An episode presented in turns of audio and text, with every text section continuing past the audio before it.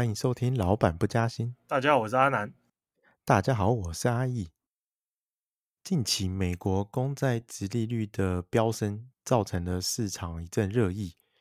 所以这真的是我们，我看有人说是投资末日啊。所以我们真的未来的投资是很不看好的吗？其实这个担忧是有道理。这个担忧其实是来自于公债殖利率的。公债殖利率是一切就是无风险利率嘛，所以它等于是一切利率之母。这个数字会决定所有其他风险资产的定价要怎么定。那通常如果这个数字在往下走的时候，它会有助于以股市为例，就股市的本益比会扩张，所以股价就理论上来讲会比较好。反过来讲，如果它还升高，那就有可能对股价的本益比造成影响，那股价当然就有可能会下跌嘛，这个是一个关键。那可是很多人，当然，大家都知道这件事，可是大家不知道的是这个数值变化它的敏感度是多少，它到底要增加多少才会让股市下跌？我我觉得这个是很多人忽略的关键。现在大家只提说美国公债殖利率在快速升高。那预期未来会可能会突破一点五 percent 啊，一路往逼近两 percent 走啊，然后比较积极的人可能看到会认为说，因为拜登的新的刺激政策，所以会造成美国的可能通膨会快速升高，所以美国的十年国债殖利率也会快速升高，所以认为有可能会突破两个 percent，所以会造成股价的压力，这个是很有一部分的看法。那我们今天这一集就是来跟大家完整的解释，到底这背后的逻辑脉络是什么？还有今年一整年，就今年年底啦，到底美股合理的预估价位是多少？那有美股合理预估价位，当然就会带出说，那你今年一整年是不是该投资在美股之上？哦，觉得很期待哦。那我们先跟大家分享哈，就是其实股价。通常可以拆成一个公式嘛，就是股价是 P 嘛，就是 Price。那我相信大家应该要听过一个算股价贵不贵与否很重要的估值，这估值是 PE，这应该不陌生嘛，对不对？就本一比。那本一比是什么？本一比就是 P 除以 E 嘛。这个 P 跟刚才一样，就是 Price。那 E 是什么？E 就是 EPS，就是每股盈余。每一股可以赚多少钱？那你看啊，本一比是 PE，那所以本益比乘以 EPS 是不是就等于 P，就是等于股价？这应该蛮蛮蛮合理嘛，对不对？对。那所以假设我们要预估股价，我们要做的什么？我们就是要先预期说今年一整年的 EPS 多少，然后再乘上我们认为今年年底。它的本益比会是多少？这是拆解的第一步哦。我们现在已经把它拆成两个东西了，就是 P 一乘以一等于 P。然后下一步我们就要拆解说，那什么等于 pep 一就是我赚多少钱，然后我的股价是赚多少钱的倍数嘛。然后你如果把它倒过来，你可以理解成另外一种方式，倒过来的话就是一除以 P 嘛，就像是。我的股价假设是一百，然后一是我一整年赚的，假设是五块钱，这样是不是就等于是像是我一年可以帮我赚五 percent？你可以把它理解成好像是类似债券，就是我一年有五 percent 的收益率。因为如果这个一是全部都是我拿走嘛，所以它就像是一个收益的概念嘛，所以 PE 可以变成是。一除以，然后括号，然后括号里面是一再除以 P，就是本一比的导数，就像是我的股票的收益率。那股票的收益率就跟一般的像是债券的殖利率一样，它可以再拆成两个东西，它可以拆成是无风险利率，无风险利率就是美国公债殖利率啊，加上风险溢酬。大家听可能会五煞煞，我们刚才说了嘛，我们刚才说。假设本一比是二十倍，二十倍就是一除以五个 percent，这个就是二十倍。那五个 percent 就是我的股票一年可以带给我五 percent 收益嘛？那如果说美国公开殖利率是一个 percent 的话，那这五个 percent 可以再拆解成一个 percent 加四个 percent，听起来很复杂，其实逻辑上脉络很简单，逻辑上脉络就是我股票相较于投资在美国公债，可以一年带给我多少额外的收益，这个就是风险溢酬。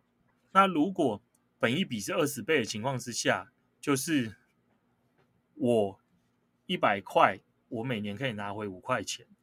那五块钱的一部分是跟公债相比的一块会多出四块，所以就是一个 percent 的无风险，然后加上四个 percent 的风险溢酬，这两个加起来，然后导数，再把它倒过来，然后再乘上 EPS，就会是预估的股价。这个就是一个很完整的股价，你要去推估它的拆解公式。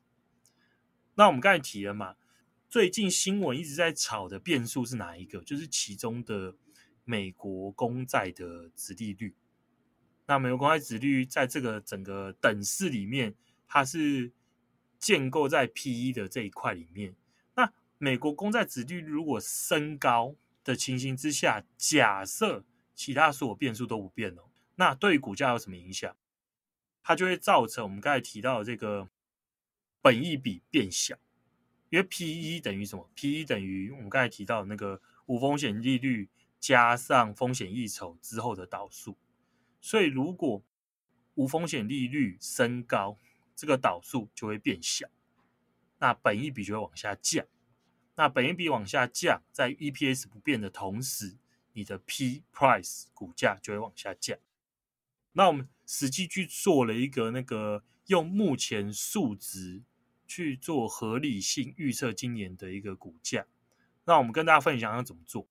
我们做法就是，因为需要有 EPS 嘛，EPS 我们用的资料是彭博，彭博里面会汇整汇整一些各家投资机构对于今年整体标普五百的 EPS 预估，它这预估值目前是一百六十五。那大家可能会好奇说，准吗？这不是不是不是通常都乱估？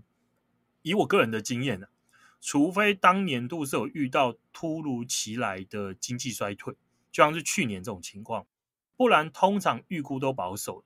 在年底的时候，往往数值都会比之年初预估的时候还要来得好。所以一百六十五的预估值是蛮保守的，今年比这数值好的几率是高的。啊，所以我们就用一个相对保守的数值来来当 EPS 一百六十五。然后另外的话，我们就要去。估说今年的本益比是多少嘛？啊，所以我们就拆解成我们刚才提到的，它会分成两个部分，一个是十年公债殖利率的预估，一个是风险溢酬的预估。那十年公债殖利率目前是一点一个 percent，那我们认为说有可能会再往上行一点嘛，所以我们抓合理的几个数值，分别是一点二五个 percent、一点五个 percent 跟一点七五个 percent 这三个变数，这三个当我们的。分别丢进去试算的参数。那风险溢酬呢？风险溢酬从一九六二年以来，就等于是快要六十年的数据。快要六十年的数据，一美国美国股市的风险溢酬大概落在什么范围里面？很惊人哦。它最高，我们不要用最高极端值，我们用的是第十跟第九十的百分位数，所以就是。已经偏比较高了，可是可是并不是真的特例中特例的很极端，它大部分是落在负二点三到三点四 percent 之间，就是第十的百分位数是负二点三 percent，第九十的百分位数是三点四 percent，它会落在这个范围里面，就是过去快要六十年里面的数值里面的八成都会落在这个范围，只有分别两端的各十个 percent 会在这个范围之外。所以我觉得这这个范围应该是蛮有参考价值的。那另外它的第二十五个百分位数是负一点三，第七十五个百分位数是二点三，中位数是零点六。那我们认为说，在目前这种美国公债殖利率极低的情形之下，风险溢酬是负值的情形应该不太会出现，所以我们不考虑负值，我们就假设。它会落在零点六到三点四百分之间，那我们觉得说合理的，合理的应该是在一点四到二点三，就是我觉得这个是已经在历史上是算是偏高的风险溢酬的范围。那我觉得这是一个合理的推估。那我们就照刚才提的这几个推估值去看说，那今年美股年底的时候价位大概会落在什么范围？那我们再次分享一下变数是什么？变数就是 EPS 是一百六十五块，那十年公债殖利率是一点二五到一点七五个 percent 之间，那风险溢酬是一点四 percent 到二点三 percent 之间。那风险溢酬的范围，在过去近六十年历史上来讲，已经算是蛮高的，这已经是蛮优渥的风险溢酬。那用这个数值去推估出来的话，美股今年的价位标普五百应该会落在四千一百二十三点到六千三百零二点。诶，可是这个时候标普五百才大概三千七百点左右。呃，快三千八，三千七百多，对，快三千八。那不就表示接下来还有一段空间是可以预期的？对，所以确实确实，就像我们刚才提的，用这几个合理的参数来看哦，美股应该至少还有快百分之十的上涨空间。那我们如果风险溢酬的变数维持不变，如果美国的十年公债殖利率来到两个 percent 的时候，这个时候预估值的。最保守情况就会降成三八八四，就等于是跟现在只有微幅的差距。所以我们认为说，美国公债殖利率会不会到两个 percent，会是美股能否继续大幅上涨的一个关键。如果到两个 percent，就会可能让今年整年是偏向做白工。诶，不过这样算起来，我怎么觉得好像下跌空间有限，但是上涨的空间却是。很可以期待。对，确实是如此。因为，因为从现在的各个几个关键变数来讲，你找不到对它太悲观理由嘛。因为核心还有一个，就是还有一个关键，就是因为 EPS 在成长，因为 EPS 会会比去年来的好嘛，它会升高到一百六十五。所以，当盈余在修复的过程之中，就算本益比比去年底的时候有稍微往下降一些。它的股价都还是有支撑会上涨，所以我们觉得说，对于一些担心什么十年公开殖利率会快速升高的投资人而不敢买进股市，我觉得担心有点多余。除非你真的预期它会突然快速升高，一口气一路飙飙破两个百分我觉得这几率是不高的啦。因为联准会它不太会放任十年公债殖利率突然失控。因为因为十年公债殖率是一切利率的基底啦。如果十年公债殖率升高，会影响到什么？投资级债券的殖利率也会升高，然后高收益债券的殖利率也会升高。那这两者在去年很特别哦，去年是处于一个经济衰退的一年，可是因为联准会丢很快速丢了非常多钱出来，所以去年债券的发债金额是比前一年还要多。所以现在企业其实是欠很多债务，不是没有欠债务的哦。你在他欠很多债务的情形之下，如果让他的资金成本快速升高，我觉得对经济复苏可能会带来不利的影响啊。这个是今年联准会应该不会乐见，所以我不认为说今年他会让美国公债殖率升高到很离谱的状况，我觉得很难啦。我觉得这件事发生的几率是偏低的。这个我觉得蛮可以理解的，因为如果经济还没有复苏，结果却放任这些公司没有在疫情过去之后稍微赚钱来还债，却直接让他还不起再直接倒闭，好像不是联准会希望见到的结果。对啊，啊，现在今年的重点就是让经济回到正轨，然后而且联总会也持续强调了嘛，他除了强调说通货膨胀率没有那么重要。然后短期的通膨不会影响到他的决策之外，他再三也强调说失业率的重要性，而且相较于过往，过往失业率只讲什么？只讲说我们应该让失业率逼近自然失业率就好。可现在不是哦，现在是有在暗示说失业率就算到自然失业率，也不代表通膨会起来，也不代表政策该转向。它更多部分琢磨在的是。因为失业率其实有误导性，因为失业率是所有人的失业率嘛。可是我们如果把人种做划分，你就会发现，可是呃 美非裔的美国人跟拉丁裔的美国人，他们族群的失业率明显就比白种人跟亚洲人高啊。所以失业率降低，如果失业率可以拉到比自然失业率还要低，挑战极限的话，对他们是有利的。那这就可以减少种族间的不公平嘛，啊或者是减少贫富不均的现象啊。所以他们更多是琢磨在这一些过往没有琢磨的议题。所以我觉得联准会会冒着通膨有可能暂时超过目标的风险。可是全力让劳动市场恢复运作，全力让让这些非白人、非亚洲人的族裔的失业率可以降到比较低，然后让他们有工作，然后有比较好的薪资收入，那改变整个美国的一个样貌。我觉得这是他们已经讲了一段时间要做的。那所以在这几个背景之下，他根本就不可能让企业的融资。资金成本大幅飙升，因为这会跟他想要做的事情是背道而驰。诶，那风险溢酬这个数字有可能会因为疫情或是什么突发的状况而受影响吗？我们刚才提了嘛，我们刚才用的是一点四到二点三 percent 之间。那当然，很多人会说，它为什么不能更高嘛？并不是说不能，只是我们刚才提了，其实所有风险性资产它的价格都是有可比性的，它都是比出来的。那以目前哦，美国的高收益债券，美国高收益债券现在到期值率多少？其实大概五个 percent 左右，五个 percent 左右等于什么？等于说它的风险溢酬大概就是三点九个 percent 嘛。可是美国的高收益债券这里面组成的公司跟标普五百相比，等级是烂很多的，品质是差很多的。所以照理来说，它的风险溢酬就要比标普五百风险溢酬来高。所以高收益债券的风险溢酬都不到四 percent 时候的话，那合理整体美国股市的风险溢酬也高不到哪里去啊？两个多 percent，两个 percent，我觉得就已经是很好的一个水准。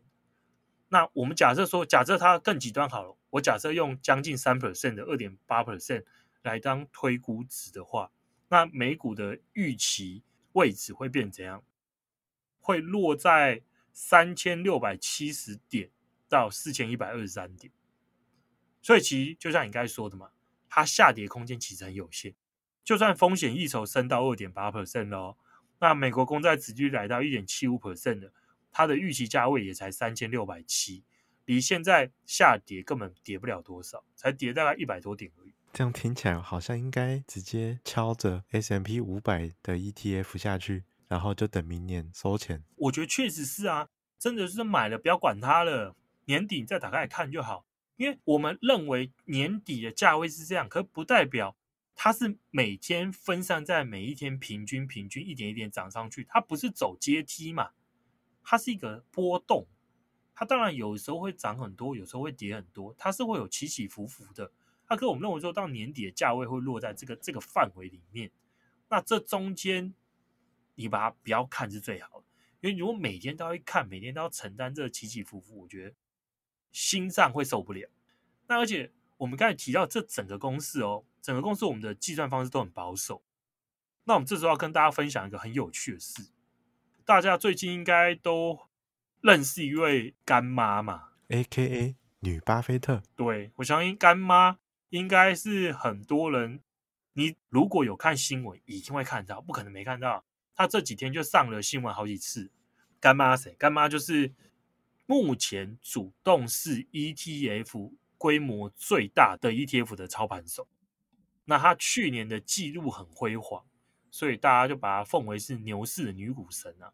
那他有对今年做一些预测，他预测很夸张哦，他预测说今年年底的时候，标普五百的 EPS 会来到两百。哦，我们刚才提了嘛，目前彭博这边的预期是一百六十五，它是两百。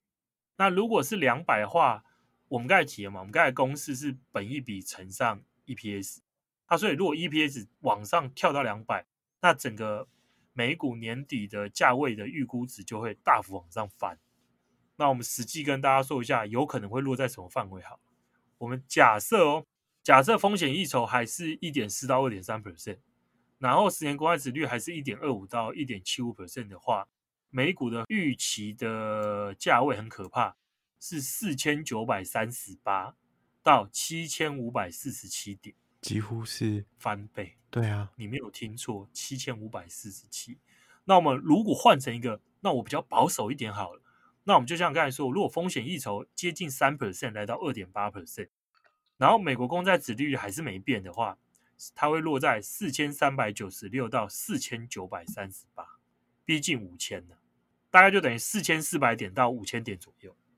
那再次提醒，现在是三千七百多点，真的是听起来非常的值得期待。对，现在是三千七百六十点。那不过这也要也要他看得准了，因为其实。尤其是主动式的投资，真的很少人在天天过年的，大部分人都是在路上就被淘汰走了。那当然，我们就反正我们假设他说的是对的，因为确实他是处于一个非常非常乐观的人。那反正我们就保守估计也也计算给大家嘛，一六五所有的数字也跟大家分享。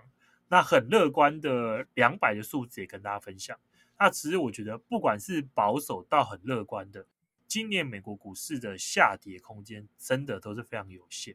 可上涨空间很惊人的巨大，而且我我提醒大家一下是，目前美国景气周期其实是处在非常早期的阶段。以官方的定义来讲，我们甚至都还没有走出经济衰退。官方定义哦，就是那个 NBE 啊，美国的那个全国经济研究所，它会发布官方认定的景气周期的的时间点。那现在的定义来讲，还在经济衰退之中，还没有走出来。那所以，当经济衰退走出来之后，才会正式进入景气的新的景气周期。那在景气周期的这个期间里面，经济成长率通常都是都都是都是正值，都是不错的。企业的盈余年增率也都会落在不错的的一个范围里面。这段期间里面，就会随着经济成长，每一年 EPS 就会慢慢慢慢慢慢增长上去。只是每一年增长上去的幅度可能会不一样。所以我觉得。未来的一个展开了新的景气周期，就代表这个新的股市的牛市，标普五百要超过一万点，我觉得不会是一个无法想象的事情。不过说到干妈啊，最近她是不是又有一个新的作品要问世了？哦，对，她已经送到那个证交所去去去申请，她要推出一个新的叫做 ARKX。那这个东西就是标榜着太空探索，大家说那个 X 是什么？就是 Space X，但 Space X 又还没有要上市，所以他就只能先买跟大家比较像的，算是他的概念股这样。对啊，只要 Space X 一有，他一定就把它买爆啦，就跟特斯拉一样。那我觉得这个概念股，其实我忘了我们之前有没有提啊？这个这个就是我们认为说未来这几十年的核心之中的核心。我记得我们之前有提到，我们看好两个东西啊，一个是核融合嘛，它会让我们用用不尽的新能源；另外一个就是太空挖矿，就是跟太空有关的。那如果有用不完的能源跟用不完的矿，我们的下一代基本上可以不用工作，你在家东西就可以生产出来。因为我们现有的运作方式是什么？现有美国的运作方式是美国人现在。理论上，其实大部分是可以不用工作就可以过好生活，可这部分是从哪里来？是压榨而来的嘛？啊，因为还是要有人生产东西，只是第三世界美国除外的人努力的把产品生产出来之后，美国人就用印钞机印了好多张钞票给你，你就把东西给他用。那所以只要美元体系没有崩溃之前，他还有掌有这种绝对权力之前，他可以透过印钞方式。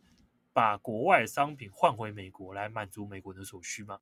可是本质上就建立在它等于是压榨第三世界的劳工生产出来。可是如果我们有用不完的能源跟原物料之后，我们基本上可以透过机器人的方式，我们就变成压榨机器人了。啊，机器人生产出来的东西可以满足全部地球人所需了。所以我觉得这两个技术会是真的改变我们未来的关键。